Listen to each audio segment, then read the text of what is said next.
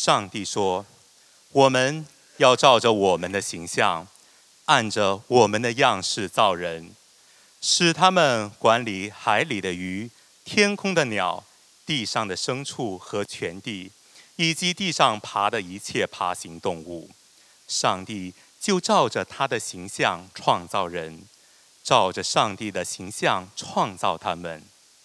他创造他们，有男有女。上帝赐福给他们，上帝对他们说：“要生养众多，遍满这地，治理它；要管理海里的鱼、天空的鸟和地上各样活动的生物。”耶和华上帝用地上的尘土造人，将生命之气吹进他的鼻孔，这人就成了有灵的活人。耶和华上帝在东方的伊甸。栽了一个园子，把所造的人安置在那里。耶和华上帝把那人安置在伊甸园，让他耕耘看管。今天是这是上帝的教会啊的最后一篇信息，是我们第八篇信息。那下个礼拜呢，我会邀请我的非常好的一个朋友。叫做董家华牧师来我们当中来为我们正道。那董牧师他本身是 Fuller 神学院的呃博士，那他在《举目杂志》跟许多的杂志上面也刊登了非常多他的文章。那他是我非常好的一个朋友，我相信下周的信息会是非常好的信息，大家在当中也会有非常多的得着。今天呢？呃，也是我们教会核心价值，就是他的宣教的第二篇信息。上个礼拜我们特别讲到他的宣教一，讲到是大使命，讲到我们都要去使万民做耶稣基督的门徒，并且奉父子圣灵的名为他们施洗。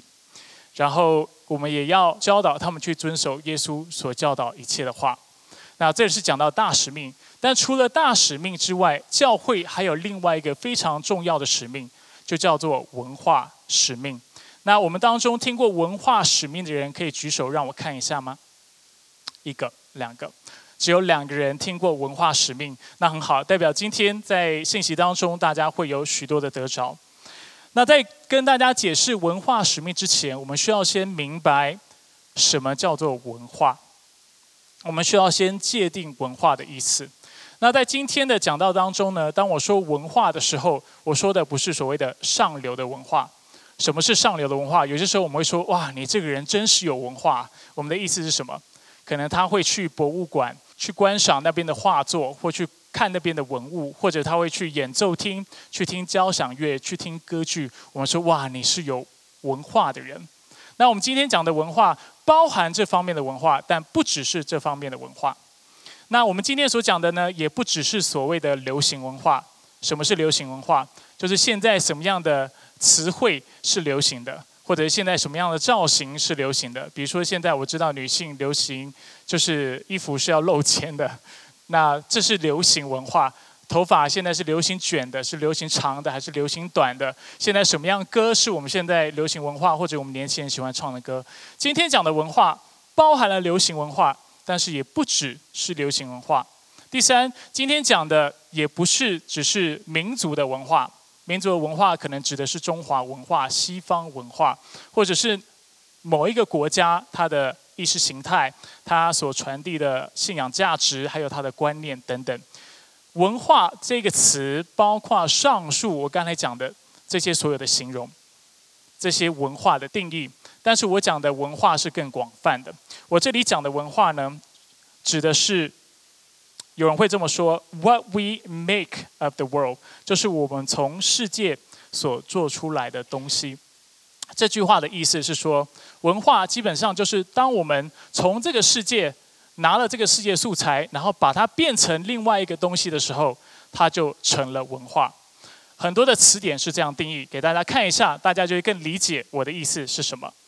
现代汉语规范词典定义文化为人类创造的物质财物和精神财物的总和，特别是指精神财富如教育、科学、文艺等。五南国语活用词典说，文化就是人类社会由野蛮到文明努力所得的成绩，表现于各方面，形成了科学、艺术、宗教、道德、法律、风俗习惯，而这些方面综合起来，就叫做文化。那台湾教育，呃，教育部的重编国语字典也说，文化就是人类在历史发展过程中创造的总结果、总成果。包括宗教、道德、艺术、科学等方面，所以广泛的来说，文化包括语言、建筑、饮食、工具、技能、知识、习俗跟艺术等。那为了帮助大家进一步理解呢，我想跟大家分享一句话，是二十一世纪，呃，其实是二十世纪非常有影响力的一个神学家他讲的。他说：“溪流是自然，是来自于大自然，而运河。”就是文化，原石是自然，但是见识就是文化。呻吟是自然，言语是文化。他的意思是什么？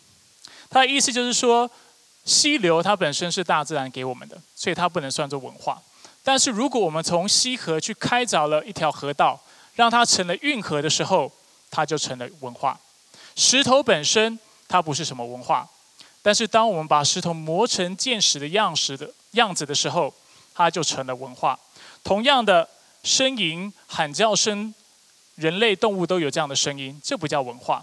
但是能够用我们的声音表达语言、表达知识，这才叫文化。再给大家两个例子，比如说我们会说稻米是出于自然，对吧？蛋也是出于自自然，把两个炒在一起变成蛋包饭，这就叫做文化。或者我们也可以说。呃，树上的果实这是出于自然，人的手指也是出于天生就有的。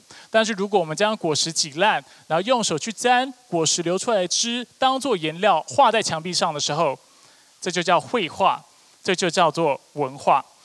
那为什么要跟大家这样去界定文化的意思？为什么文化对我们来说很重要？因为很多时候我们常常身在文化当中。但是我们却不去做文化的思考，我们常常忘记，其实文化塑造我们这个人，而且我们也有使命跟责任去塑造这个文化。而在忽略对文化，呃，忽略或者是对他不了解的时候，很多时候我们就将自己陷在一个非常危险的地方。那身为基督徒，我们会说，我们虽然生在这个世界，但是我们怎么样？不属这个世界，这是耶稣告诉我们的话。那什么叫做不属这个世界呢？至少根据我们刚才对文化的定义，我们可以说不属这个世界，不代表我们完全要拒绝世界的文化。我们需不需要住在房子里？房子是文化。我们需不需要开车？开车是一种文化。我们需不需要吃？需不需要穿？这些都是文化，所以耶稣的意思，当他说我们要被分别为圣的时候，当我们虽然住在这个世界当中，却不属这个世界当中的时候，我们就要去仔细去想了，到底有什么事情是他要我们做，有哪些事情是他不要我们做的？如果我们觉得成为基督徒就是完全反文化、抗跟文化抗争的话，那那很怕我们可能就会活在一个非常极端的生活当中，而且误解上帝。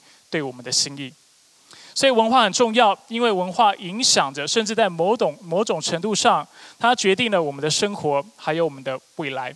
我们都知道，从历史的记载当中，人类的文明是从哪里发展出来的？很多时候是从河流的河域，从海洋的啊的的区域发展出来的。为什么？因为我们需要借的河域来得到运输的这样的一个目的，而且得到资源的供应。但是现在呢，住在二十一世纪的。的年轻人也好，或者是住在这个世代的人，对我们来说，什么是更重要的？比起河流、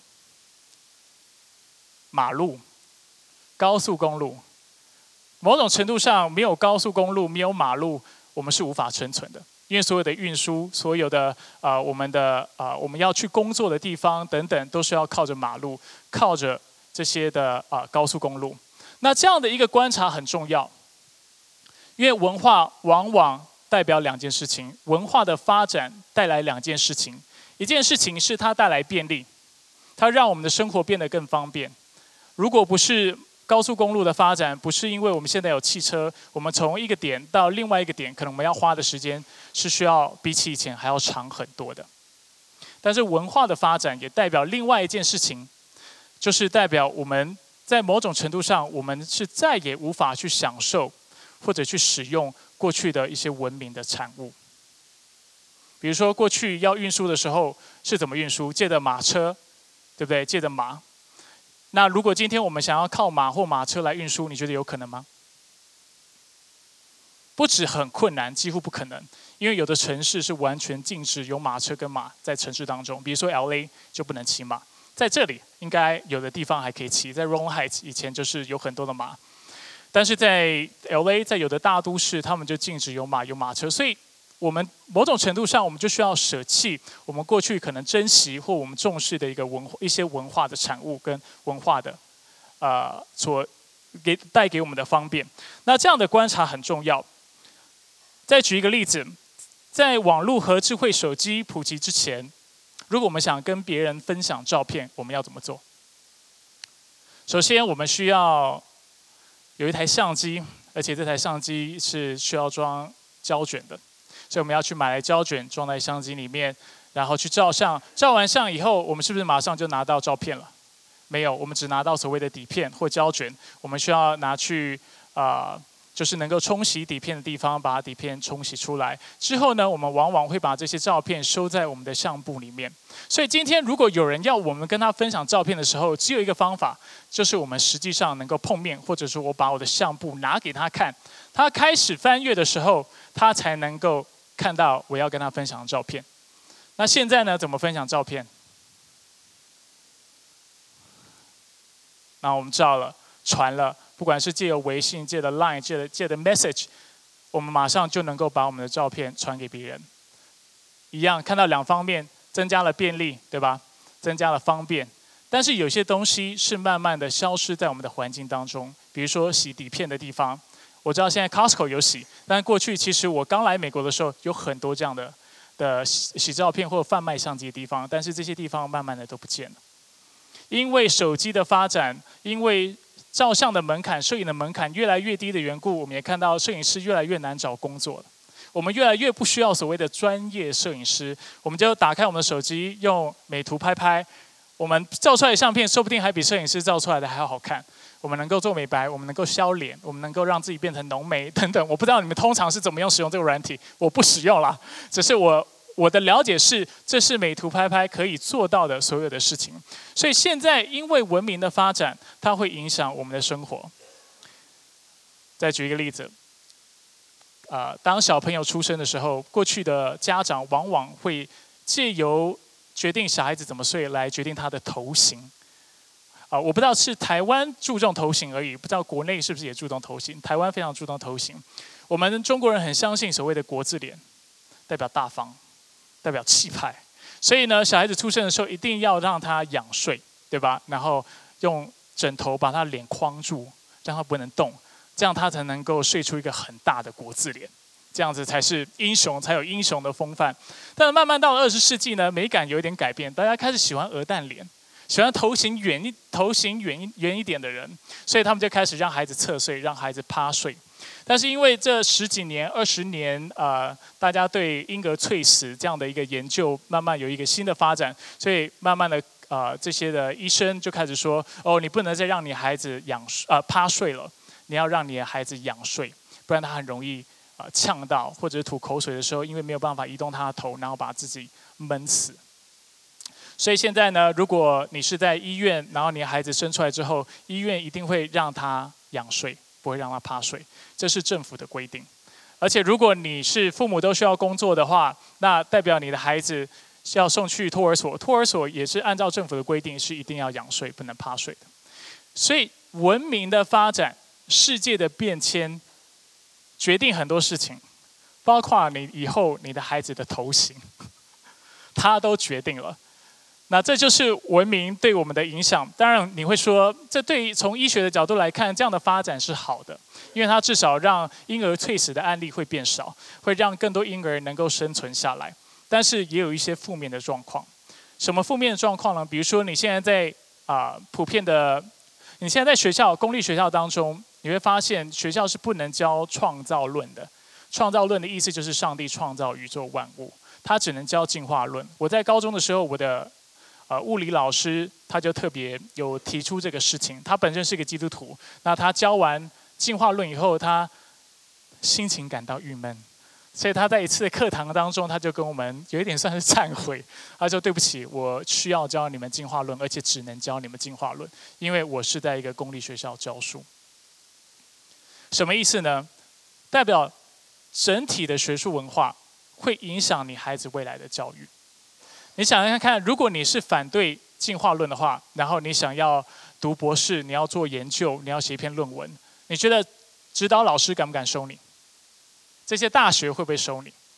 很多时候我们会说啊，你读到博士写论文，你想写什么就写什么，不是？这些论文会写出来，跟整个大环境都有关系，是这个环境允许你做的研究，你才能做；他不让你做的，你就不能做。所以你唯独某种程度上肯定进化论，你才能做研究。所以很多人会问我一个问题：为什么现在许多科学家、许多医生，他们都是相信进化论？某种程度，我必须说。因为如果他不支持进化论的话，可能他博士都拿不到吧。而这就是一个事实，我们社会的一个状态，而整个学术的状态影响到你的孩子所受的教育，影响他的价值观，决定他以后要相信进化论还是创造论，决定他以后要接受婚前性行为，只要做好保护就好，还是不要婚前性行为，支持堕胎还是不支持堕胎，支持同性。婚姻还是不支持同性婚姻，这都是大文化我们的整个学术界的发展会决定的事情。所以，为什么我要特别跟大家解释文化？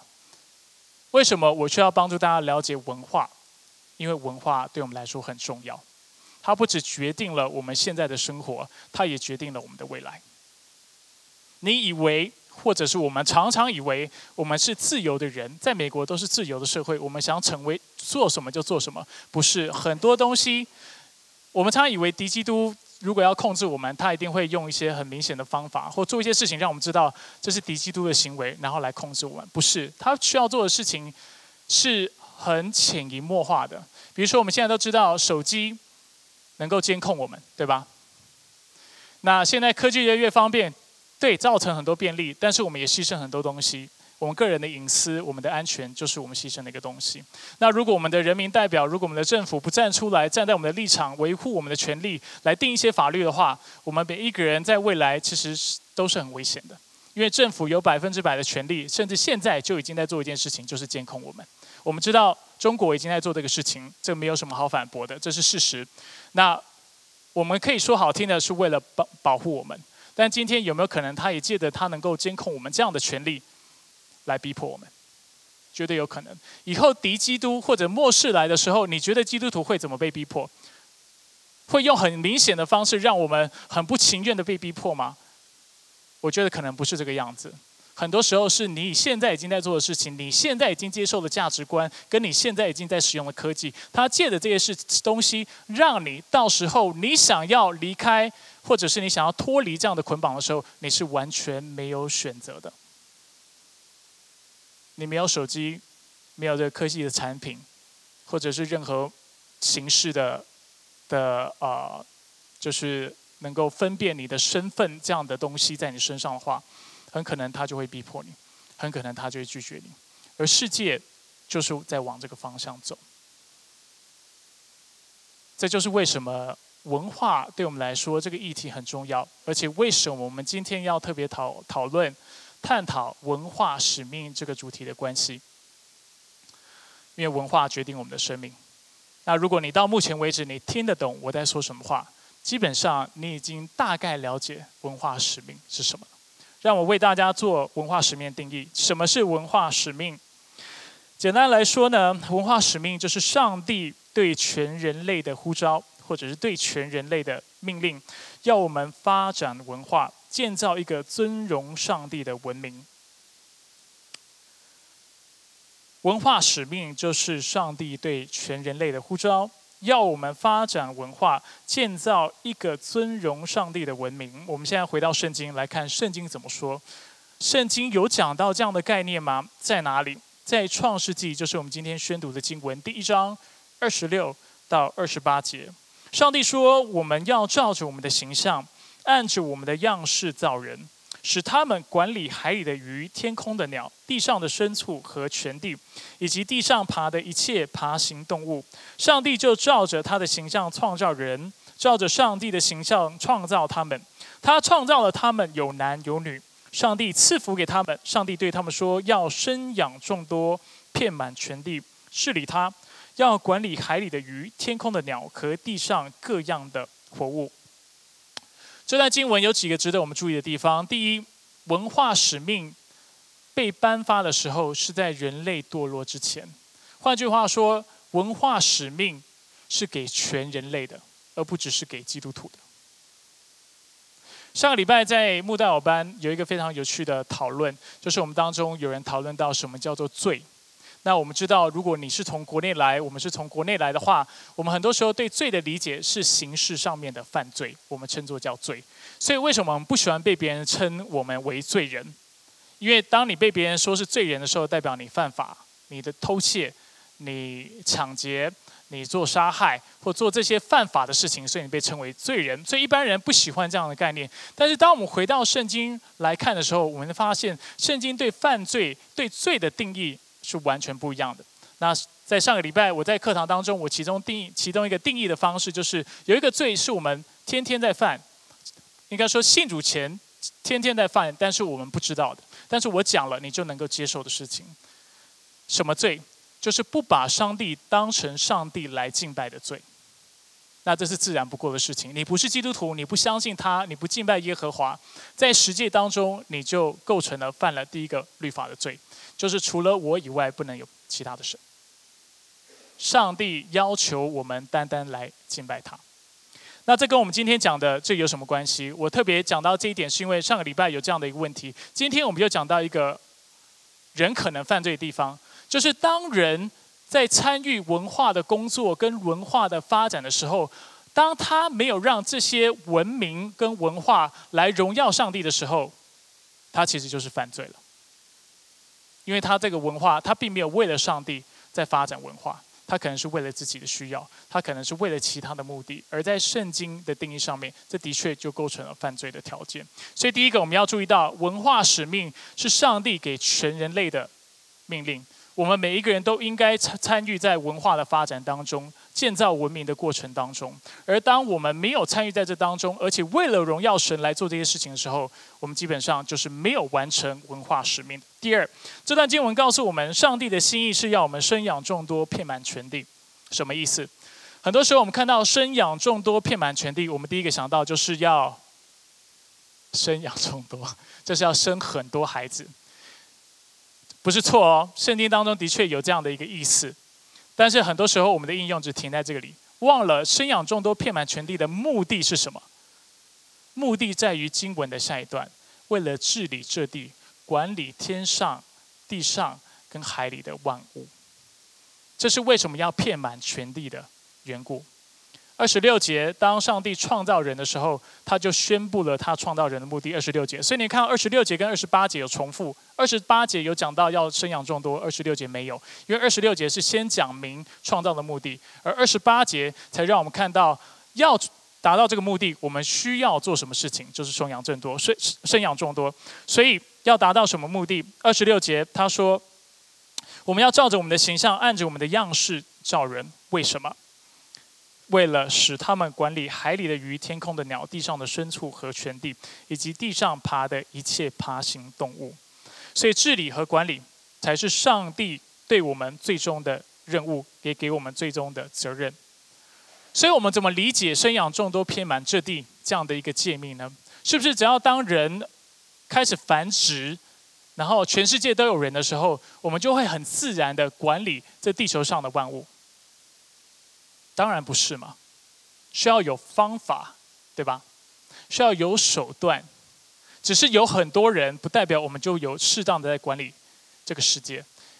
比如说，如果我们要管理地，等一下我会再次的重复这样的一个概念，就需要耕种，就需要去栽培，就需要去植秧，就要去灌溉，这这样子叫做管理这个地，而不是只是让它随意的展呃发发展。而当人当我们只是遍满全地，而没有去发展文明，我刚才讲了，发文明是什么？文明就是把这个世界有的东西整合、整合、调整一下，然后做成别的东西，这就叫文明。文明的产生就是这个样子。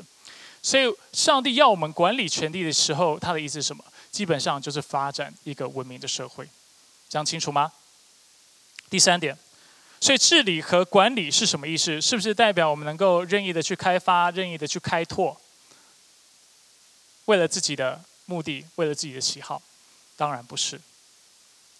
所以我今天特别让宇博为我们宣读了二章七到八节，还有十五节。创世纪二章七到八节跟十五节是怎么说呢？在这段经文里面，上帝啊，经文特别更清楚的告诉我们，上帝创造人的责任是什么。二章七到八节，耶和华上帝用地上的尘土造人，将生命之气吹进他的鼻孔，这人就成了有灵的活人。耶和华上帝在东方的伊甸园栽了一个园子，把所造的人安置在那里，在那里做什么？十五节告诉我们，耶和华上帝把那人安置在伊甸园，为的是要让他耕耘看管。所以，什么叫做治理？什么叫做管理？二章十五节特别告诉我们，就是要让我们去耕耘看管，而不而使我们的土壤，使这个世界能够发挥它应该有的潜力，同时让人在这个过程当中也能够得到最大的益处，所以是一个互助的一个这样的关系。这是上帝给我们的心意。那我刚才讲了，稻米怎么形成？我们知道，只要在对的地方、对的高纬度。啊，对的气候有足够的水分，就会有稻米。但这是否代表稻饼就能够长得非常的丰盛？不是的。如果我们希望让稻米能够长得更丰盛，能够长得更多的话，需要有农夫来耕耘。耕耘完之后，他要可能呃培苗，培苗之后插秧，插秧以后施肥，施肥以后灌溉。这样子才能让稻米、让稻田有效的生长。而某种程度，我们可以将上帝把亚当放在伊甸园的一个这样的目的或责任，就是看作成是一个这样的画面，就是他要亚当在那里去耕耘，去使地上能够结出各样的果实、各样的蔬果。那这是上帝对亚当的心意。当然。上帝的意思不是教告诉我们，我们每一个人都要成为农夫，这不是上帝的心意，而是上帝要借着这个例子，让我们看到所有的职业的发展，基本上都跟这样的形态非常类似，都是我刚才讲了，把上帝给了我们这个世界给我们的东西做重整，然后做出别的东西，这就是所有文化、所有职业的发展。刚才已经讲了，艺术从哪里来？可能从果实、从植物挤出原料，挤出颜料之后，手去沾，然后开始作画，形成的艺术。建筑从哪里来？建筑也是按着你现在有的东西，可能过去是石头、是稻草，然后你去盖成房子，这是建筑的开始。那当然，因为文呃文明的进步，因为文化。的发展，我们东西越来越复杂了，我们就可以用更复杂的东西去盖更豪华、更大、更更更厉害的东西。那科技也是这个样子，科技也是将现有的东西做重组，然后组成一个新的东西。所有的职业基本上都是按照这样的一个顺序而来。那圣经呢，其实在很多地方都让我们看到。上帝其实是赞同文化的发展，而且他是希望我们去发展文化的。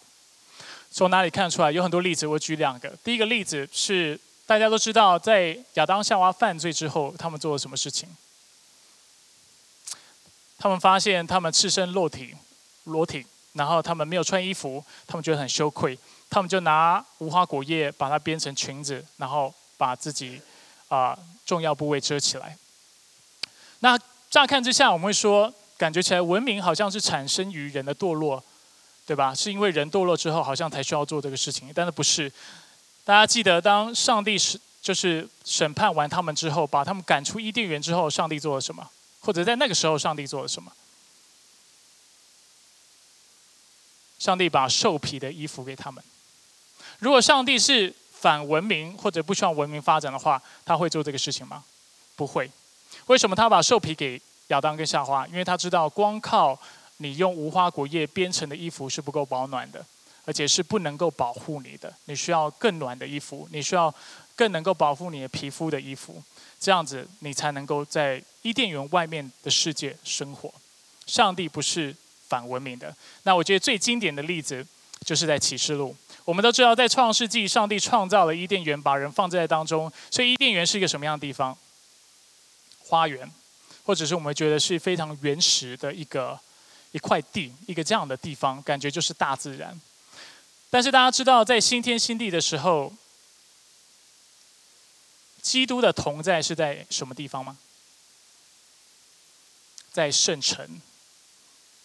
那个地方有城墙，有道路，甚至它不只是一个城市，它一个它是一个花园城市，里面有花园，中间从基督的宝座有一条生命河流出来，有河流，而且旁边有树，甚至里面有生命树的果子。大家，当你看现在大家对以后的都市的想象或设计家所画画的蓝图的时候，你会注意到一件事情，就是大家对未来的期盼都是想象未来的都市会是啊花园城市，不是吗？这就是文明的发展。如果上帝是反文明或者是不赞同人类去发展文明的话，他会在新天新地赐给我们一个圣城吗？不会的。所以，我希望借这几个例子，我帮助大家很清楚的看到上帝的心意，或者是圣经从旧约到新约，整个旧约呃整个救恩历史的发展，让我们清楚的看到文明是是是被预设的，圣经是预设文明是一定会发生，而且应该发生的。除此之外，不止文明是预设的，上帝在创世纪就清楚让我们看到，我们也有一个文化的使命，就是我们身为基督徒，或者是我们身为人类。我们的基本任务就是参与在这个发展当中，而使一切的文文明都能够归荣耀给上帝，清楚吗？这就是文化使命。当然，我们现在有一个问题啦，很多人听完以后就是会觉得，王牧师啊，你讲的东西太高层次了，太高大上了吧？这个事情对我这个市井小民，对我这个很普通的居民来说，有什么样的意义？这文化使命感觉是有权有势有能力有文化权柄的人能够去做的事情，怎么会？那好像跟我跟我没什么关系。我要特别提醒大家，当然跟你有关系，因为这文化使命就像我刚才说的，是颁给全人类的，不是只是给所谓的高大上或者是我们认为非常有权柄的人。那当然我们会。当然，我也非常同情，或者是非常能够同理大家有这样的想法，因为事实上，许多的人类学家跟许多的啊社会学家，他们有类似的观察。他们说，如果你去观察历史，跟观察人类的行为，跟整个文化的发展，你会发现，很多时候其实是文化在影响人，不是人在影响文化。我们往往可以很清楚看到文化怎么影响我们的价值观。决定我们要读什么学校，决定以后我们的伴侣要娶哪一国人，娶什么样的人。文化往往决定我们要怎么样教养我们的子女，我们会选择什么样的工作。文化对我们的影响是无所不在的，清楚可以看见的。但是你要说人类能够对文化能够有影响，很多时候是很难观察到的，而且这样的发生通常是很突然的。那我想要跟大家说，我非常。能够理解大家会有这样的反驳。其实世界上有很多的各个职场的人都会有这种感觉。在好莱坞拍电影也说，很多时候你以为你只要有对的啊演员，你有好的导演，你有对的剧本，然后你大力宣传你的电影，你的电影就一定会成功。很多时候他们说不是的，你电影拍出来以后，很多时候他们他们发现那个结果跟他们预期是很多时候是有落差的。比如说他们觉得票房会卖得很好的电影，结果变成收入只是刚好足够能够啊补那些支出。或者是他们觉得有些电影他们不看好，结果没想到却大大的卖座，这样的情况是常常在好莱坞发生的。我以前在好莱坞读音乐，所以我也认识一些这样的人，也会跟他们聊这些事情。这是我们常看到，在金融业也常常发生。很多的文献都让我们看到，很多的所谓的投资家、金融投资者，他们虽然在金融方面，他们有很多他们的见解跟想法，但是根根据文献指出，很多时候他们的投资的项目都是错的。甚至有人说，他们啊在 mutual fund，就是说 mutual fund 的投资，很多时候他们所做的评估，还不如他们很平均的把钱分给所有的项目，反而这样赚的钱，还比他们很细心的去评估之后所做的决定还要赚得多。这就让我们看到，其实文化的风向，文化的。我们呃文化的影响，文化的整个的趋势，不是我们能够掌握的。这样的理解其实是重要的，所以我想要借此也提醒大家，基督徒有文化使命，要去改变文化。但是我们要知道，结果在于耶和华，结果在于上帝，结果在于耶稣基督。我们要做的事情，只是忠心的去做。有人问我，是不是以后世界因为基督徒？扩散越来越多基督徒，世界就会变得更好。我会说很难讲，因为说不说不准。我们只能把盼望寄托在上帝上面，寄托在基督上面。在第一世纪发生了一个非常令人就是惊讶的一个现象跟状况，就是在第一世纪呢，有一个文化产物叫做十字架，而当时大家看到十字架就会害怕，因为只有刑犯。只有被定罪的人，只有那非常邪恶的人，才会被钉十字架。所以大家看到十字架，大家都知道十字架的意思是什么？就是死亡，就是羞辱，啊，就是灭亡。但是因为耶稣基督从死里复活，现在十字架对我们人类有什么意义？现在多数人听到十字架、看到十字架的时候，往往不会想到死亡，他们想到的是耶稣基督的得胜，他们想到的是基督教，他们想到的是信仰。现在很多流行文化，很多人都挂着一个十字架，我不知道他们懂不懂十字架的意思。但是十字架这样的一个文化产物，因为上帝在当中工作的缘故，他就把它完全扭转翻转过来。上帝工作就是这么奇妙，所以很多时候呢，我们是我们需要活出文化使命，结果是如何我们不知道，但是我们清楚知道，如果上帝愿意动工、愿意祝福的话，一定上帝能够做大事。阿门。所以我现在要给。给大家几个实际你可以做的事情，因为实际的时间的缘故，我会比较快讲过去，但是我会尽量讲得清楚。很多时候呢，当我们面对世俗文化的时候，我们会有四个反应。这四个反应是常有的反应，但是不应该成为基督徒常有的姿态。我等一下会为大家解释我的反应跟姿态。的区分是什么？第一个，我们常有的反应就是一昧的谴责 （condemning）。我们常常会说世俗的文化是败坏的，是邪恶的，是黑暗的。这个时代是弯曲、背背逆的。圣经都有这样的形容。但是我们刚才之前已经探讨了，是不是因为这样，上帝就要我们完全去谴责世俗的文化，但是完全不去看到里面的价值？不是的，为什么很多非基督徒觉得基督徒很假冒伪善？因为很多时候我们嘴里嘴巴挂着仁义道德，我们谴责世俗的文化，我们批评世俗的文化跟世俗的发展，然后我们做什么事情？我们开好车，住好房子，我们去度假，我们去消消遣。很多的非基督徒看到我们这么做的时候，他们会很纳闷，而且看不懂。他们说：“你不是斥责而且谴责世俗的文化吗？但是为什么你又同时在享受这些文化呢？”这是一个问题，所以谴责文化在适当的时候是该做的事情。比如说，我们要不要谴责暴力？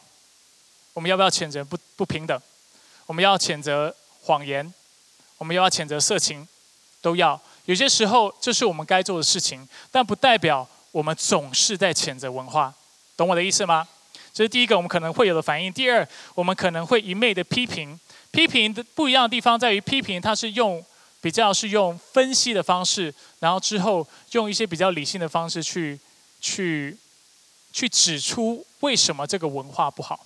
比如说，很多的基督徒我知道他们很崇尚古典音乐，所以他们就会说啊，流行音乐都不好，传统音乐才好。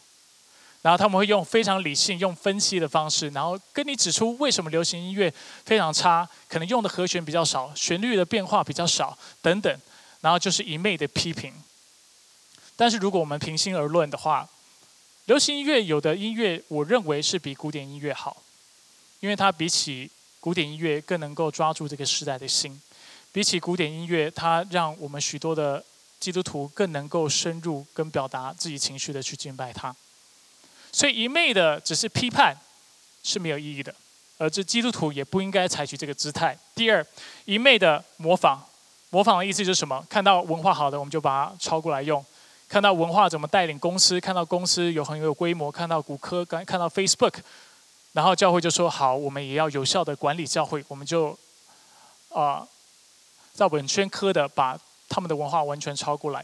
还有什么东西我们常看到？比如说心理学的发展，我不是说这些东西错哦，你要懂我的意思。我的意思是说，我们看到心理学发展，我们看到怎么样教育子女，我们看到很多这样的啊说法，很多这样的教导的时候，我们就说嗯，这些很好，全部都。应用在教会，甚至教会当中，呃，有很多的音乐风格，还有做施工的方式，都是从世界而来的。我的意思不是说看到好的东西，我们不要模仿。我们应该谦卑自己。有些时候，上帝借的普世的恩典，借的世界的人的智慧，他让我们看到我们有值得学习的地方。基督徒基督徒相信所有的智慧都是上帝的智慧，所有的真理都是上帝的真理。所以，当我们看到好的东西的时候，我们要去模仿，但是不是一昧。的去模仿，没有分辨的去模仿。当我们不分辨的去模仿的时候，我们可能就把灾害带到教会当中，把问题带到教会当中。这也是我们不应该有的一个反应。第四个，我们不应该一昧的消费。跟刚才所说一样，有些时候要不要消费？要。你要不要吃饭？要。你要不要偶尔去度假？可以。你要不要穿衣服？可以。是不是你现在就不能买任何现在流行的衣服？不是。消费有些时候是可以的。是允许的，但是当我们一昧的去消费的时候，当我们去看电影，但却不去分辨电影里面的内容的时候，当我们去听流行音乐，去听饶舌的歌，但不分辨里面的歌词的时候，那开始问题就会来了。我们不能一昧的去消费、去享受、去享有世俗的文化，或者是去很奢侈的度假，然后去浪费钱，那这样子会有问题。所以我们总是要分辨。那我刚才特别讲了，反应跟姿态不一样。我现在帮大家做一个厘清。反应的意思就是针对一个事情，你所做的一个动作，就是为了一件事情，这叫反应。姿态代表你长期所做的事情。比如说，我东西掉到地上，我要不要弯下腰去捡？要。但是这是否是否代表我就应该要弯腰驼背？不是，弯腰驼背是个姿态。弯下去去捡东西是个反应，是个动作，懂我的意思吗？当我们姿态正确的时候，我们什么动作都可以做。当基督徒对世俗文化的姿态正确的时候，我们就能够带出做出正确的反应。但是当我们姿态是错的时候，可能很多该做的决定、该做的反应，我们却做不出来。所以基督徒要有什么样的姿态呢？根据文化使命指出，我们需要有两个姿态。第一个姿态是需要去培育，另外一个姿态是需要去创造。当我们参与在文化的发展的时候，我们需要有耐心的去耕耘，就像农夫怎么样去耕种田地一样，我们需要耐心的去耕耘，需要花时间，是需要苦工的，是需要精神的。同时，我们也需要为我们所面对的问题带出一个。有创意而且不一样的解答方式，什么意思？举例，在教养子女的时候，当孩子做错事情的时候，我们不是一昧的谴责，我们不是一一昧的批评，一昧的说孩子不对。第一，我们需要耐心的去栽培。我们怎么栽培呢？就是我们在这个过程当中，我们要去想，除了。去拒绝或否认他在做的事情之外，我是否能够为他提供一个他该做的或更好的方法？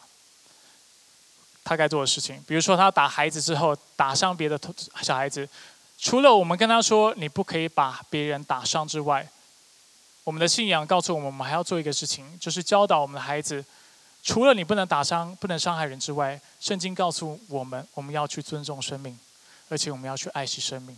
所以今天你不止不能去打伤他，你要开始问自己一个问题：你怎么样去珍惜这个你旁边的人？你怎么去爱他？你怎么去服侍他？你怎么样帮助他？这叫做栽培跟用有创意的方式去看待问题。比如说，孩子如果成绩不好的时候，我们同样要用这两个方向、这两个方式，啊，或我刚才讲这个方式去，就是栽培跟创意来解决这些问题。如果孩子是因为偷懒，他成绩不好的话，那我们当然有必要让他知道说，除了指出他的偷懒之外，我们需要为他提供的方法。方法就是你需要在上帝面前对你所有的东西、你的恩赐忠心。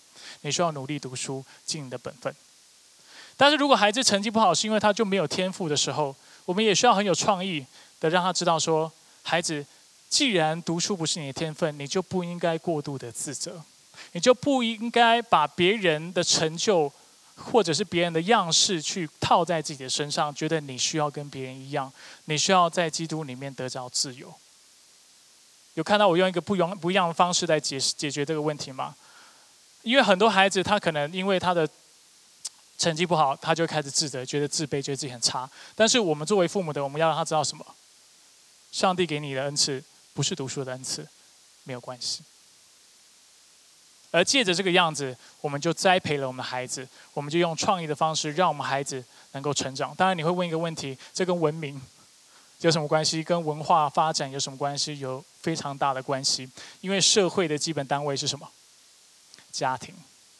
所以，如果我们是父母，我们如果要行出文化使命的时候，最基本我们要做的事情，如果我们是父母，就是培育我们的孩子。如果我们的家庭能够成为合神心意的家庭，我们就能够产生更大的文化影响力。阿门。这是一方面。另外一方面，啊，如果你是一个商人的话，你需要常常问自己一个问题：，就是我的公司，还有我在做的事情，是否能够为社会带来贡献、带来帮助？我的公司的文化是否是一个能够让员工发展、进步、提升、得着自信的文化？还是我公司的文化只是一昧的在使用他们，把他们当工具，在操他们。这是基督徒应该想的问题。基督徒在这个过程当中也需要去栽培，要栽培我们的公司文化，也要栽培我们里面的员工。同时，我们也要很有创意的去解决一些问题。举一个例子，有一个人呢，他是本身是做果酱，那他长时间在亚美尼亚的呃工厂。跟亚美尼亚的工厂合作，那在亚美尼亚的时候呢，他就发现一个现象，就是呃那个地方呢，其实四季都会结非常多的果子，非常丰盛的果子。但是因为那个地方非常贫穷的缘故，所以往往在输送的过程当中，而且在储藏的过程当中，水果就坏了，因为他们的这整个运输的系统，还有他们的储藏系统是相当恶劣的。那他看到这样的一个状况之后呢，他就决定一个事情，他就决定参与。在改变这个国家的文化当中，他就开始了一个公司，专门去帮助他们去储藏他们的水果，储藏他们的东西的。他就开始一个这样的公司。那一开始他只是按着四季，可能偶尔去开开呃去运转他的公司，去去去运行他的公司。但慢慢的、慢慢的，他做起来之后，他就常年需要运转，从四季到常年栽培，看到了。整个亚美尼亚的状况，他做了什么事情？他很有创意的去解决那个文化的问题，并且很有创意的去发展了他的公司。这就叫做文化的参与。那这个人是一个基督徒，他的公司叫做 Harvest Sound Fruit Preserve。如果有兴趣的人，你可以去了解。那他的座右铭是因为上帝不知道垃圾，所以我也不知道垃圾。所以他看到垃圾，他就一定要去处理。这叫基督徒的精神。如果我们是基督徒，我们要去思考我们的公司是否有。我们做出来的产品是耐用的产品，还是很容易坏的产品？我们要去思考，啊，我们所做的事情是否是祝福到我们的环境是环保的，还是我们是在滥用开发我们的环境？还有我们的工厂是一个什么样的环境？有没有发现基督徒看待他的工作，看待他所做的事情，跟非基督徒是完全不一样的？当我们愿意按着上帝的心意去参与在文化的发展、文明的发展当中的时候，这个世界就会改变。而改变从我们开始，从小一小步开始，从我们带领我们的家，我们去培养我们的下一代开始，从我们在我们公司，从我们在做的事情上面忠心，而且常常想到要荣耀上帝开始。而唯独当我们这样做的时候，我们才能够满足上帝对我们文化使命的心意。阿门。那其他的例子我就不再举了，大家回去思考一下。有很多东西是可以思考，你们需要发挥你们的创意，这也是上上帝给你们的能力。不要觉得你完全没有创意，上帝创造你，我相信他或多或少给你这个能力，不然他不会将这个使命给你。阿门。那我不知道大家有没有注意到，其实信仰与生活的整合，其实就是我们教会的一个意向之一，不只是核心价值，也是这个教会要做的事情。从哪里看得出来？从我们的意向宣言，我想让大家复习一下。我们渴望弟兄姐妹不仅认识耶稣基督这位救主，所以这是大使命要做的事情，使人做门徒，更是将他的教训及圣经所有的教导实践于个人。所以到目前都还是大使命的范畴，慢慢的你就会看到文化使命的范畴开始进来了。在家庭和工作生活中，我们相信福音不仅能够转化基督徒个人的生命与家庭，更是能借着每一个信他的人转化学校、职场、社区、城市、国家和文化。因此，信仰在每个基督徒的专业领域中，应该发挥对话、修正、创新及转化的功效。不论该领域是艺术、是音乐、是商业、是医疗、是媒体、是法律。或者是学术等等，我希望看到上帝如此使用这个教会。我希望看到我们的弟兄姐妹不是只是做做一个得救的基督徒。我希望看到我们每一个基督徒是做成为主的门徒，一生来跟随他，遵循他的律法，而且用心一生来侍奉他，来爱他。除此之外，我也希望我们教会的基督徒每一个人对自己的工作、对自己的学业。对自己的职分是认真的。如果你是父亲，扮演好父亲的角色；如果你是母亲，你就应该扮演好母亲的角色。你是孩子，你也需要尽你的能力去孝敬你的父母。如果你是一个学生，你应该要尽你能力去把书读好。如果你是一个公司的员工，你就应该把你工作分内的工作做好，准时到公司，而且该下班的时候下班，在工作的时候不要偷懒。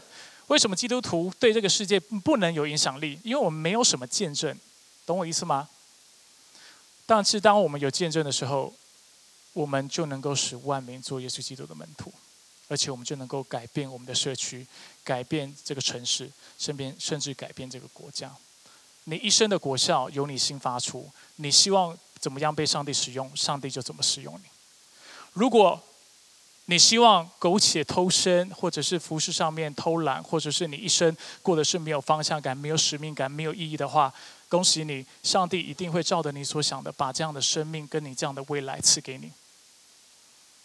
但是我希望这不是我们弟兄姐妹的光景，我也不希望这是我的光景，我也不希望这是我们教会的光景。我希望我们教会是能够从心底爱耶稣基督来侍奉他，并实践他的文化使命的。阿门。我们一起来祷告。